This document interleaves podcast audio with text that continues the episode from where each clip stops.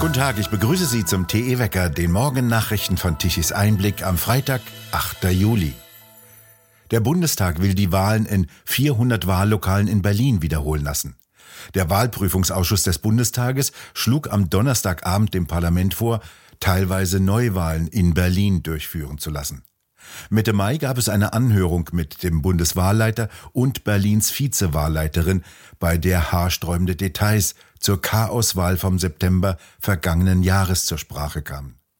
Zuvor hatten intensive Recherchen von Tichys Einblick hanebüchene Fehler und Versäumnisse in den Wahlen aufgedeckt und dokumentiert. Ob es auch Neuwahlen für das Berliner Abgeordnetenhaus und die Bezirksverordnetenversammlungen geben wird, darüber entscheidet der Berliner Verfassungsgerichtshof im September. Am Tag der Bundestagswahl im September vergangenen Jahres fanden alle drei Wahlen gleichzeitig statt.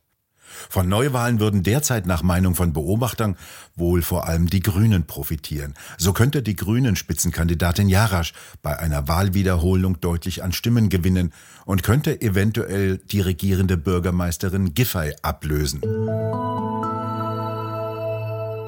Gestern Abend beschloss der Bundestag ein Energiesicherungsgesetz. Danach sollen unter anderem Ersatzkraftwerke bereitgehalten werden, um den Gasverbrauch im Stromsektor zu reduzieren. Künftig soll auch mehr Staat dran. Der soll sich beispielsweise leichter an Energieunternehmen beteiligen und sie schneller mit Steuergeldern bezuschussen können. Somit können unter anderem Stadtwerke aufatmen. Denen ging es vor der sogenannten Energiewende gut, ebenso wie den Städten, die von ihren Beteiligungen an Kraftwerken, Schwimmbäder, Busverkehr und viele andere kommunale Leistungen bezahlen konnten. Nach den Abschaltorgien allerdings müssen sie Hallenbäder schließen und Leistungen streichen. Nach dem neuen Gesetz soll auch ein neutraler Schiedsrichter Umlagen errechnen können, die von allen Gasverbrauchern bezahlt werden müssen. Somit sollen Gasimporteure wie Uniper gestützt werden, die horrend gestiegene Gaspreise nicht mehr bezahlen können. Und schließlich sieht das neue Gesetz auch eine Preisanpassungsklausel vor, nach der kann ein Gasimporteur drastisch gestiegene Preise direkt an seine Kunden weiterreichen, unabhängig davon, ob bei bestehenden Verträgen Preise für einen vereinbarten Lieferzeitraum festgelegt wurden. Dieser massive Eingriff in Verträge dürfte für viele Kunden sehr teuer werden.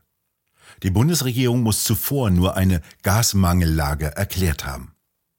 Künftig also sollen sogenannte Ersatzkraftwerke bereitgehalten werden. Im Klartext, das sind im Wesentlichen die mit großem Beifall stillgelegten Kohlekraftwerke, die wieder angeworfen werden sollen. Die stehen derzeit teilweise abgeschaltet, aber noch funktionsfähig herum. Die Lausitz Energie AG holt beispielsweise wieder ihre alten Fachkräfte, teilweise aus dem Vorruhestand zurück, und kann die Kohlekraftwerke wieder anwerfen. Zeitenwende und Rolle rückwärts, nicht weiter verwunderlich, wenn alle Energiequellen abgeschaltet wurden und das Schicksal nur noch an einigen Gasleitungen hängt. Abgelehnt hat gestern der Bundestag einen Antrag der CDU-CSU auf eine längere Laufzeit von Kernkraftwerken, ebenso wie einen anderen Antrag der AfD, Kernkraftwerke nicht abzuschalten. Wirtschaftsminister Habeck soll die Erdgaspipeline Nord Stream 2 in Betrieb nehmen und die noch am Netz befindlichen Kernkraftwerke noch länger laufen lassen. Das hat der AfD-Politiker Martin Reichert vorgeschlagen. Denn Deutschland sei ein Energiewendeland, das nicht mehr in der Lage sei, die Energieversorgung zu garantieren. Aus der Politik von SPD, Grünen und FDP würden neue Armutshöchststände bei Rentnern und Familien folgen, sowie ein Anstieg des Anteils von Energiearmutsgefährdeten auf 25 Prozent. Nord Stream 2 ist betriebsfertig und bereits mit Erdgas befüllt. Thomas Gebhardt von der CDU-CSU meinte, die Inbetriebnahme von Nord Stream 2 sei wie eine Belohnung für Präsident Putin. Das Gebot der Stunde sei jedoch, sich unabhängig von russischen Energielieferungen zu machen. Dies sei Aufgabe der Bundesregierung. Jürgen Trittin von Bündnis 90 Die Grünen rief Gebhardt darauf hinzu, die beiden am häufigsten benutzten Worte seiner Rede seien hätte und früher gewesen. Da wolle er, Trittin, doch nochmal daran erinnern, dass es die Union unter Kanzlerin Merkel war, die das Projekt Nord Stream 2 vorangetrieben habe. Die Union habe sich gemein gemacht mit einem Ziel, das weite Teile der Wirtschaft wollten, billiges Gas aus Russland. Die 55-prozentige Abhängigkeit von russischem Gas sei ihre Verantwortung, so Trittin. Er fragte weiter, wie die AfD erklären wolle, dass man die ohnehin hohe Abhängigkeit durch die Inbetriebnahme noch einer Pipeline noch weiter steigern wolle. Eine solche Politik sei das Gegenteil von Vaterlandsliebe und Verantwortung, so der Grünen Politiker. Die Lösung liege laut Trittin im Ausbau erneuerbarer Energien. Ralf Lenkert von der Partei Die Linke sagte, ihn erreichten viele besorgte Stimmen, Angst vor unbezahlbaren Heizkosten, Angst vor Arbeitsplatzverlust, weil der Betrieb die steigenden Energiekosten nicht mehr tragen könne. Es sei verführerisch in dieser Situation zu glauben, so Lenkert, alle Probleme seien gelöst, wenn man wieder Gas, Öl und Kohle aus Russland beziehe. Doch die Realität sehe so aus, dass Russland einen Wirtschaftskrieg gegen Europa führe. Die Energiewirtschaft müsse in staatlicher Hand bleiben, forderte Lenkert im Namen der Linken. Der Bundestag wies schließlich den Vorschlag gestern in einer aktuellen Stunde zurück. Finanzminister Lindner hat Ja dazu gesagt, die Leistungen für Langzeitarbeitslose zu kürzen. Wie der Spiegel berichtete, sollen Leistungen zur Eingliederung in Arbeit in der Grundsicherung für Arbeitssuchende von aktuell gut 4,8 Milliarden Euro auf 4,2 Milliarden Euro gekürzt werden, ein Minus von insgesamt 609 Millionen Euro. Insbesondere mehrjährige Förderungen sollen gekürzt werden. Ein Beispiel sei der Lohnkostenzuschuss. In extremen Fällen erhalten Unternehmen derzeit einen Lohnkostenzuschuss über fünf Jahre. In den ersten beiden Jahren beträgt der 100 Prozent, im dritten Jahr 90, im vierten Jahr 80 und im fünften Jahr noch immer 70 Prozent. Laut Spiegel steht mit den von Lindner angestrebten Kürzungen der soziale Arbeitsmarkt vor dem Aus. Die niederländische Regierung rief am gestrigen Donnerstag die protestierenden Bauern zu einem sogenannten Dialog auf. Die Bauernorganisationen allerdings lehnen den von der Regierung eingesetzten Vermittler ab. Morgen planen Landwirte aus Deutschland einen Solidaritätskorso zu den Bauern nach Holland. Motto keine Enteignung und Finger weg von unseren Bauern. In den Niederlanden selbst sorgen die Proteste der Bauern bereits für Versorgungsengpässe in Supermärkten. Dort leeren sich Regale. Milch, Gemüse und Eier sind teilweise kaum zu bekommen. Die protestierenden Bauern blockieren immer wieder andere Verteilzentren der Lebensmittelketten.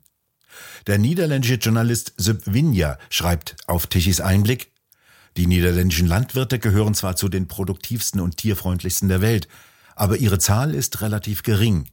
Obwohl es viel Unmut über Traktoren, sogenannte Bauernpanzer, gibt, die Autobahnen blockieren, herrscht in der Bevölkerung immer noch Sympathie. Dies führt zu großen Spannungen in der Koalition von Premierminister Rutte. Viele seiner eigenen Parteimitglieder sind der Meinung, dass er den elitären Linken von D66 zu viel zugestanden habe. Innerhalb der christdemokratischen CDA gibt es eine offene Revolte. Möglicherweise wird der Bürgerkrieg der Landwirte und ihrer Sympathisanten gegen das räumliche und ideologische Vordringen der Grünen, der Linken, der Linksliberalen und anderer städtischer Parteien mit Wegreflexen zu neuen politischen und gesellschaftlichen Verhältnissen in den Niederlanden führen. Die Tradition und die Region haben sich auf jeden Fall aus ihrem Schutzbereich herausgeschlichen. Die Folgen sind zwar ungewiss, könnten aber erheblich sein. So Sevinja auf Tichys Einblick.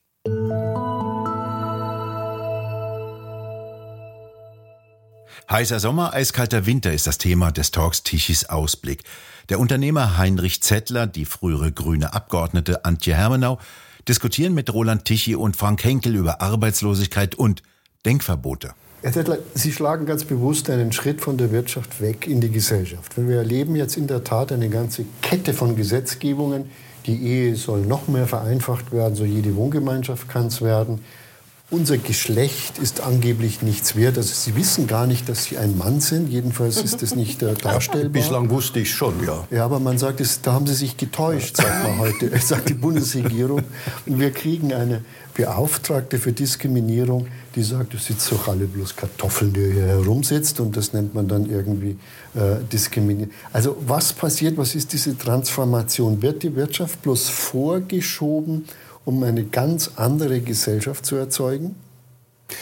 Äh, man darf nicht, also ich persönlich habe nicht nur diesen Eindruck, sondern ich bin auch überzeugt, dass wir in unserer Gesellschaft äh, einen kleinen Kreis haben und da reicht schon die Wurzel der äh, Bevölkerung eines Staates. Also wenn wir jetzt sagen wir 81 Millionen Menschen haben, dann reichen 9000 Menschen aus, um die öffentliche Meinung gezielt in bestimmte Richtungen zu bringen.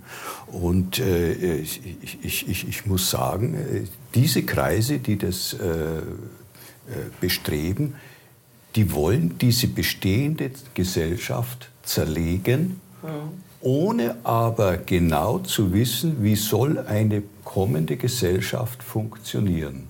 Und ohne zu sagen, wie soll es denn dann weitergehen, wenn wir zum Beispiel in Europa und in USA eine sogenannte transformierte Gesellschaft haben, aber in Afrika und in Asien und in allen anderen Ländern, China eingeschlossen, ja immer noch das traditionelle, nach moderner Auffassung schlechte äh, Gesellschaftsbild vorherrschend ist.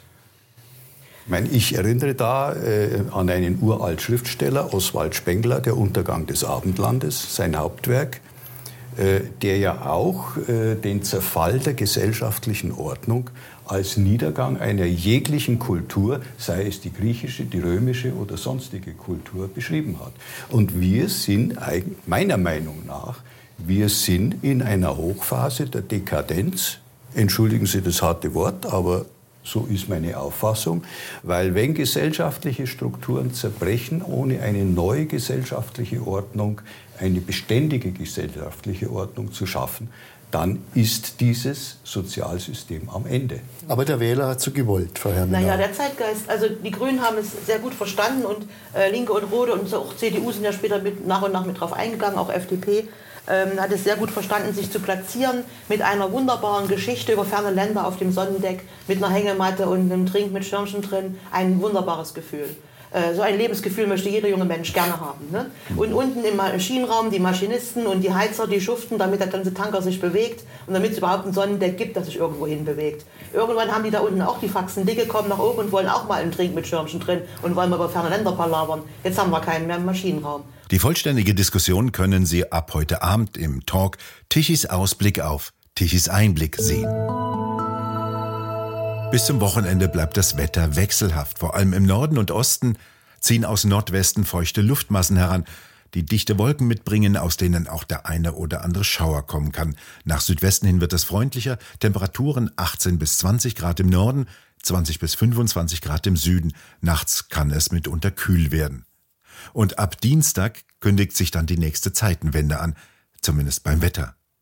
Denn das zurzeit wetterbeherrschende Tief zieht nach Osten ab und macht den Weg frei für sehr warme Luft aus Südwesten. Ab Mitte kommender Woche rechnen die Wettermodelle dann eine Hitzewelle aus. Wir bedanken uns fürs Zuhören und schön wäre es, wenn Sie uns weiterempfehlen. Weitere aktuelle Nachrichten lesen Sie regelmäßig auf der Webseite tichiseinblick.de und wir hören uns morgen wieder, wenn Sie mögen.